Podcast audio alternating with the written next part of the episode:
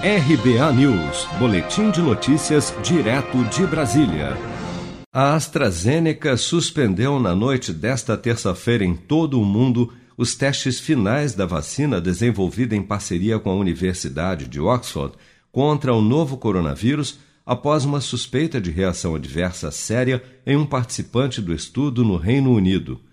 Trata-se de uma medida prevista em testes de vacina para que todos os dados sejam revistos antes da continuidade da pesquisa, de modo a garantir a segurança dos estudos dos imunizantes experimentais, como explica o médico Luiz Fernando Fonseca. O Comitê de Supervisão de Segurança da Pesquisa da Vacina globalmente resolveu, por uma questão de abundância de cuidado, suspender a pesquisa em todas as partes do mundo. Todos os dados agora vão ser revisados de todos os eventos que já aconteceram para que se possa ter segurança e tranquilidade na continuidade dessa pesquisa.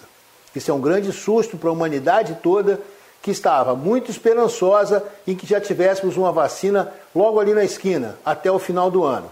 Isso não afeta as outras plataformas de vacina diferentes, testadas por outras empresas, já que temos nove vacinas na fase 3, ou seja, com dezenas de milhares de voluntários em várias partes do globo, e essas vacinas são feitas de forma diferente.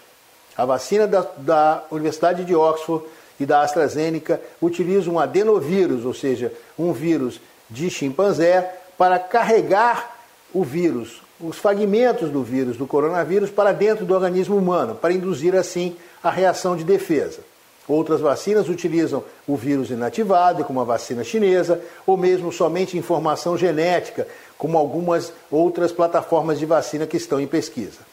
Por meio de nota, o Ministério da Saúde destacou que as regras definidas no protocolo do ensaio clínico com a vacina desenvolvida pela Universidade de Oxford, em parceria com a AstraZeneca, são baseadas no padrão internacional de boas práticas clínicas que estabelecem que a ocorrência de qualquer suspeita de reação adversa grave e inesperada pode provocar a suspensão temporária do estudo. A Universidade Federal de São Paulo, através do Centro de Referência para Imunobiológicos Especiais, também emitiu um comunicado onde afirma que no Brasil o estudo envolve 5 mil voluntários e muitos já receberam a segunda dose da vacina. A Unifesp destaca ainda que até o momento não houve registro de intercorrências graves de saúde entre os voluntários brasileiros submetidos ao imunizante. Se você quer começar a investir de um jeito fácil e sem riscos, faça uma poupança no Sicredi.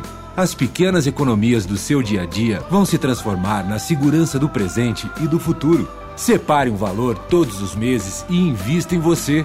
Poupe com o Sicredi, pois gente que coopera cresce. Com produção de Bárbara Couto, de Brasília, Flávio Carpes.